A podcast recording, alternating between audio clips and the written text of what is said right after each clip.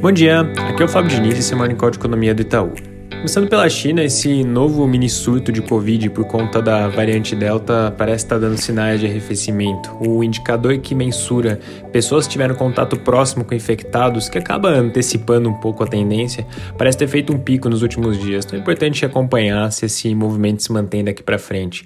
Olhando um pouco para os números do dia, ontem foram 99 novos casos contra 81 no dia anterior, sendo 47 desses por transmissão local contra 61.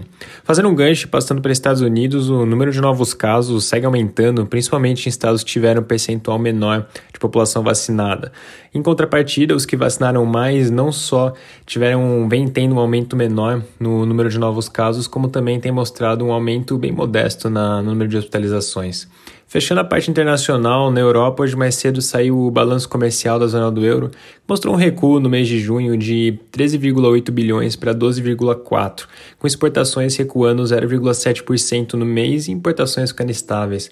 As exportações parecem ter feito um pico conforme a recuperação global vai migrando de bens para serviços.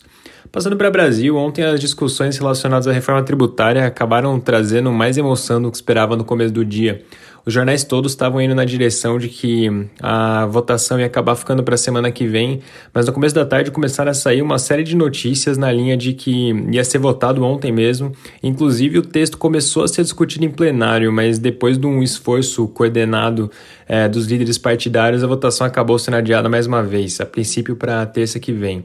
Aparentemente ainda tem bastante pressão por parte dos estados e municípios que têm alegado potenciais perdas de receitas com a aprovação da proposta. Então, as discussões devem continuar bem acirradas nos próximos dias. Como a gente tem comentado, é importante acompanhar possíveis declarações tanto do relator da proposta, o deputado Celso Sabino, quanto do Arthur Lira, presidente da Câmara, para ter uma noção mais clara do quão factível é essa possibilidade de votação na terça.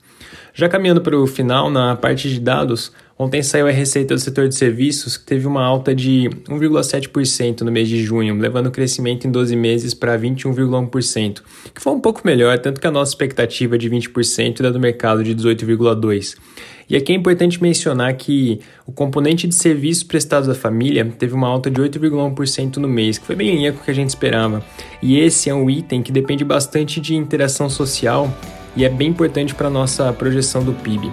E fechando essa leva de dados de atividade do mês de junho, agora às 9 sai o IBCBR, a gente projeta uma leve alta de 0,4%, que é um pouco abaixo dos 0,5% projetados pelo mercado. É isso por hoje, um bom dia e um bom final de semana.